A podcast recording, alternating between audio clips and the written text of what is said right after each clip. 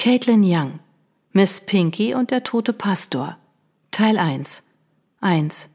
Hollowfield, England im Jahr 1999. Niemand hatte damit gerechnet, dass sich in Hollowfield, Kent, etwas derartiges ereignen würde. Es gehörte zum guten Ton, nichts zu erwarten, was vom Alltag abwich. Fast der gesamte September war mild und sonnig gewesen, die Wiesen strahlten noch saftig grün, der Frauentee in der Nachbarschaft fand nach der Sommerpause wieder regelmäßig statt, oft sogar im Vorgarten oder auf der Terrasse hinter dem Haus der jeweiligen Gastgeberin. Anfang Oktober schlug das Wetter um. Belinda Watts machte die Entdeckung an einem trüben Oktoberabend, an dem sich der zähe Nebel gehalten hatte und seine milchige Hand beständig auf die kleine Ortschaft presste. Die Hecken an der Rodney Road waren frisch geschnitten, der Weg zum Haus des jungen Pastors Gray Gus neben der örtlichen Kirche war vom Nieselregen aufgeweicht. Er war vor etwa drei Jahren dort eingezogen, nachdem sein Ziehvater, Pastor Adam Gus, der Kirche den Rücken zugewandt hatte und nach London umgesiedelt war. Das zweistöckige Haus war in einem guten Zustand. Die Fensterläden waren in einem freundlichen Gelb gestrichen und im hinteren Garten, der den Blick auf die weiten Felder in Richtung Norden eröffnete, stand ein blaues Schaukelgerüst. Nicht selten hatte man Pastor Gas dort sitzen sehen, in einer beigefarbenen Freizeithose mit Karofutter an den hochgekrempelten Hosenbeinen und olivfarbenen Wellingtons, die aussahen, als wären sie mindestens zwei Nummern zu groß. Manchmal las er dort in der Bibel und fütterte die Eichhörnchen, die deswegen schon seine treuen Besucher waren, mit Nüssen. Oder aber er schwang gedankenverloren die langen, schlanken Beine, bevor er sich wieder ins Haus zurückzog, um die Messe vorzubereiten. Pastor Gray Gus führte ein stilles Leben, und die Gemeinde von Hollowfield war der festen Überzeugung, dass er der beste Pastor war, den der Ort in seiner bisherigen Geschichte gehabt hatte. Nicht nur, dass er ein tiefgläubiger Mensch war, seine Predigten verständlich und mitreißend waren und noch dazu Tiefgang hatten, er war auch noch eine Augenweide. Das gaben die Frauen tuschelnd und hinter vorgehaltener Hand beim sonntäglichen Frauentee zu. Doch auch ihren Männern konnte unmöglich entgangen sein, welch eine Verschwendung es war, dass sich ein Mann mit diesem Äußeren allein Gott verschrieben hatte. Genau genommen waren die Ehemänner erleichtert, aber das sprachen sie natürlich niemals offen aus. Belinda Watts, deren Sohn Jeff seit Tagen mit hohem Fieber im Bett lag, machte sich auf den Weg zur Kirche. Die Pforte stand bis etwa 20 Uhr offen, das hatte sie sich am späten Nachmittag von Pastor Gass telefonisch versichern lassen. Sie klingen müde, Pastor Gass, hatte Belinda am Telefon gesagt, während sie eine ihrer dunklen Locken um den Zeigefinger drehte. Hm, nur eine Magenverstimmung, nichts weiter. Pastor Gass war bekannt dafür, dass er nie zum Arzt ging, sondern auf die Selbstheilungskräfte des Körpers vertraute. Dann werde ich das Gotteshaus aufsuchen, sobald Jeff schläft. Mit einer dunklen Vorahnung hatte Belinda aufgelegt, das Schlafzimmer ihres Sohnes betreten und den feuchten Lappen auf seiner Stirn gegen einen frischen ausgewechselt. Besorgt strich sie ihm über die Wange und ging anschließend in die Küche, um das Abendessen vorzubereiten. Ihre Tochter Jolina zeichnete am Esstisch, Belinda tätschelte ihr im Vorbeigehen liebevoll den Kopf. Noch hatte sie keine Ahnung, dass sie die letzte Person war, die mit Pastor Gas gesprochen hatte. Vor der Kirchenpforte bemühte sich Belinda, auf dem groben Fußabtreter den Dreck von den Schuhsohlen zu putzen. Was war das auch für ein Wetter? Und es war erst der Beginn der trüben Jahreszeit. Kaum hatte sie die Pforte aufgeschoben, wehte ihr der vertraute Geruch nach Weihrauch und kaltem Gemäuer entgegen. Sie tunkte ihre Finger in das steinerne Becken mit dem Weihwasser und bekreuzigte sich. Dann schloss sie die Augen und senkte demütig ihr Haupt. Sie murmelte ein Gebet, in dem sie Gott bat, ihren Sohn bald gesund werden zu lassen, ihrer Ehe wieder Leben einzuhauchen und die Schulaufführung nächste Woche einen Erfolg sein zu lassen. Sie musste über die eigenen Gedanken lächeln, denn sie war tatsächlich aufgeregt für Jolina, die die Hauptrolle in dem Stück spielte. Es handelte von einem Kürbis, um den sich niemand kümmerte. Miss Pinky hatte mit den Kindern etwas gezaubert, das Hollowfield bisher noch nicht erlebt hatte. Sie war eine wahre Künstlerin. Belinda war bei der Generalprobe am Vortag dabei gewesen und schwer beeindruckt. Noch dazu war die Moral der Geschichte so herzzerreißend, dass Belinda beinahe geweint hatte. Nun öffnete sie die Augen wieder und sah sich im vertrauten Vorraum der Kirche um. Zu ihrer Rechten stand das dunkle Holzregal, in dem die Gesangbücher einsortiert waren, und darüber war eine Pinnwand angebracht, an der unter anderem die Schule für die Aufführung warb. Daneben türmte sich ein schräger Stapel bunter Kissen für die Kirchenbänke. Die Hinterteile vieler Gemeindemitglieder, Belindas eingeschlossen, waren zu knochig, um lange schmerzfrei sitzen zu können, und Pastor Gass Predigten waren lang. Nur an die Farben der weichen Untersetzer konnte sich Belinda nicht gewöhnen. Sie waren viel zu grell.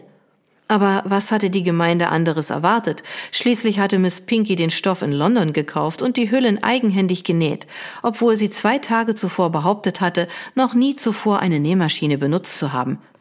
Diese Frau war ein Wunder und eine Bereicherung für diesen Ort, auch wenn man sich das bei ihrer Ankunft vor 15 Jahren niemals hätte vorstellen können. Belinda schüttelte mit einem zaghaften Lächeln den Kopf und öffnete die Tür, die ins Kirchenschiff führte. Nach wenigen Schritten fiel ihr Blick auf einen Schemen am Boden. Etwas lag vor dem Altar. Ein Schauer lief durch ihren Körper, und sie schlug die Hände vor dem Mund zusammen, um dann ihre Schritte zu beschleunigen. Das Klappern ihrer Sohlen hallte im Inneren der Kirche wieder. Sie erkannte Pastor Gass, der bäuchlings auf den Steinfliesen ausgestreckt war, als wäre er vom Himmel gefallen. Pastor Gass! Belinda rannte das letzte Stück und ging schließlich in die Hocke, um nach dem jungen Mann zu sehen. Sein Kopf war zur Seite gedreht. Neben seinem Mund hatte sich ein See aus Erbrochenem gebildet, dessen beißender Geruch in Belindas Nase stieg. Sie erschrak, als sie Pastor Gas starren Blick aus tiefblauen, unschuldigen Augen bemerkte. War er etwa tot? Um Himmels willen, Pastor Gas!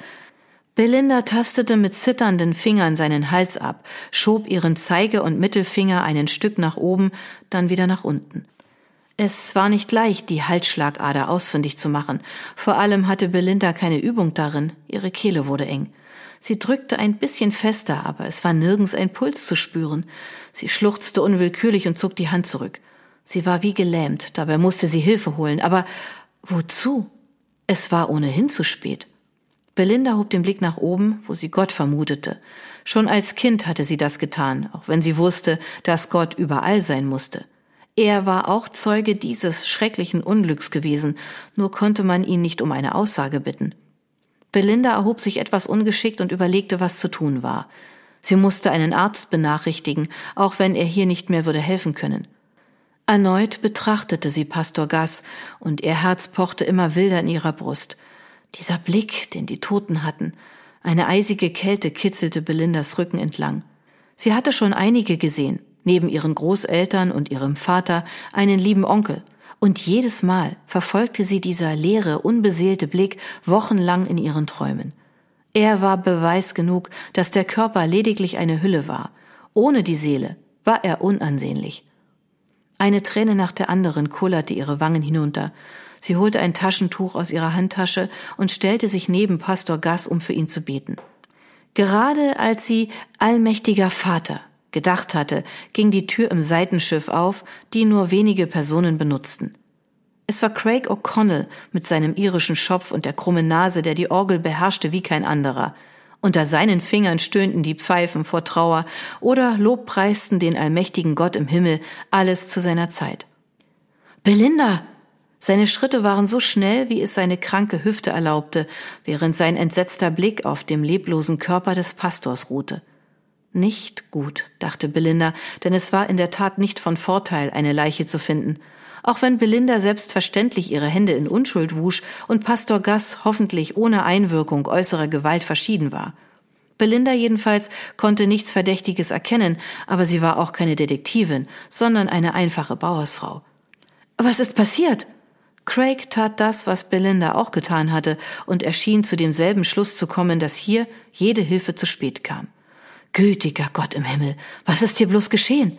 Er musterte Belinda aus seinen blauen Augen, und sie fragte sich, ob er ihr etwas vorwerfen wollte. Ich weiß es nicht, Craig. Sie räusperte sich und umklammerte ihre Handtasche. Ich bin gekommen, um zu beten, und da finde ich Pastor Gass auf dem Boden liegend. Craig blickte um sich, als stünde die nächste Telefonzelle in der Kirche. Dabei war die letzte in Hollowfield vor wenigen Wochen abgerissen worden, nachdem neue Masten, deren Anblick dem Auge wehtat, am Ortsrand errichtet worden waren. Craig hielt nichts von mobilen Telefonen und Belinda lud zu Hause auf dem Nachttisch. Ich gehe zu Fuß. James ist bestimmt zu Hause. Craig rieb sich das Kinn. Bleibst du bei ihm? Belinda bejahte, obwohl sie sich sicher war, dass es für Pastor Gass keinen Unterschied mehr machte. Oder soll ich gehen? kam es ihr in den Sinn, wegen Craigs Arthrose und weil sie jünger war, aber da fiel die Tür bereits ins Schloss. Belinda betrachtete erneut den Toten. Er sah ungepflegter aus als sonst. An seinem Kinn sprossen helle Stoppeln und sein Haupthaar war so unordentlich, als wäre Pastor Gast eben erst aufgestanden. Dabei war er ein Frühaufsteher. Gewesen. Er trug Stiefel mit matschigen Sohlen und das in der Kirche und oben ragten beige Wollsocken hervor. Seine graue Jacke hatte zwei große Außentaschen. Belinda, die von Natur aus neugierig war, war für einen Augenblick versucht hineinzusehen, entschied sich dann aber zu warten. Sie setzte sich auf die vorderste Kirchenbank und schlug die Beine übereinander.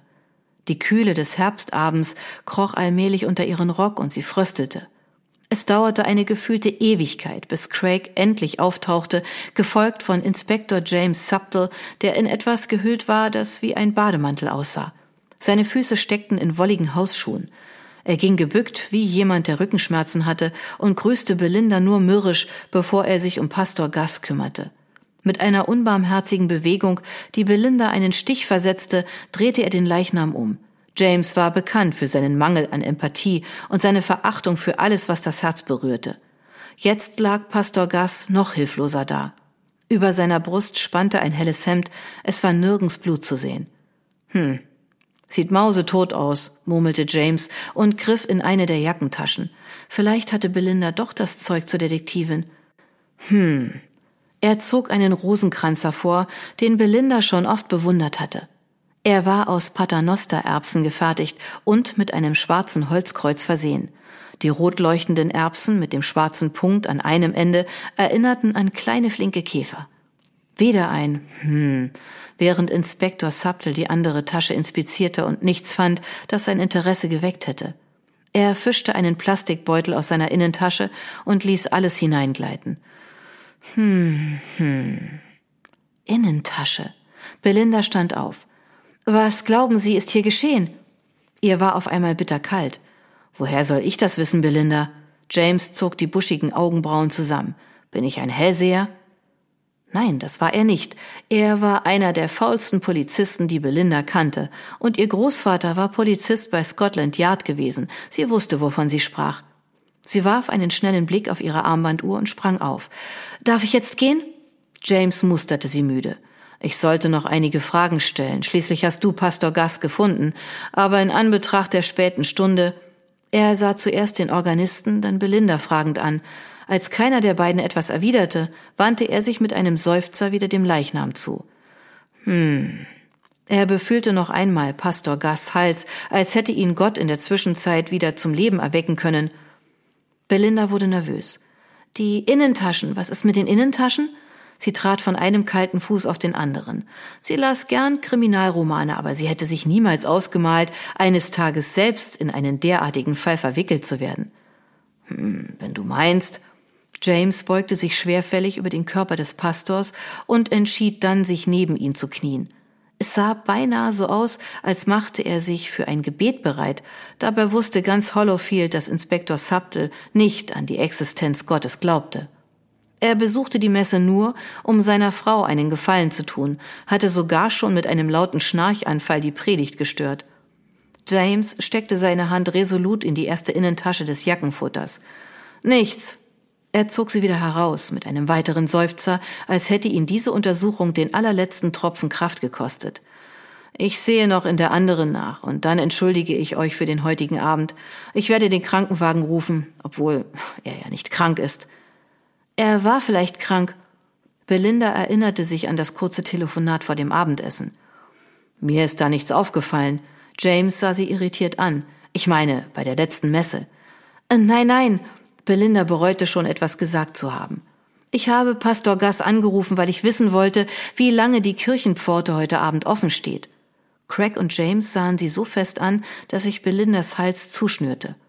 Normalerweise gehe ich am Abend nicht in die Kirche, aber heute hatte ich das dringende Bedürfnis.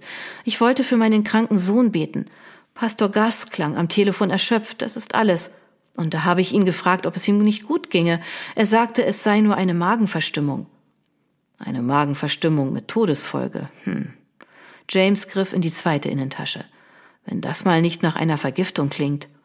Vorsichtig zog er etwas hervor, in Zeitlupe und mit den Fingerspitzen, als könnte es sich jeden Augenblick in Luft auflösen und jegliche Spur verwischen. Es war ein exakt zusammengelegtes, cremefarbenes Stück Papier. James erhob sich langsam, seine Knie knackten wie verdorrte Äste. Während er den Zettel auseinanderfaltete, wurden Craigs und Belindas Hälse immer länger.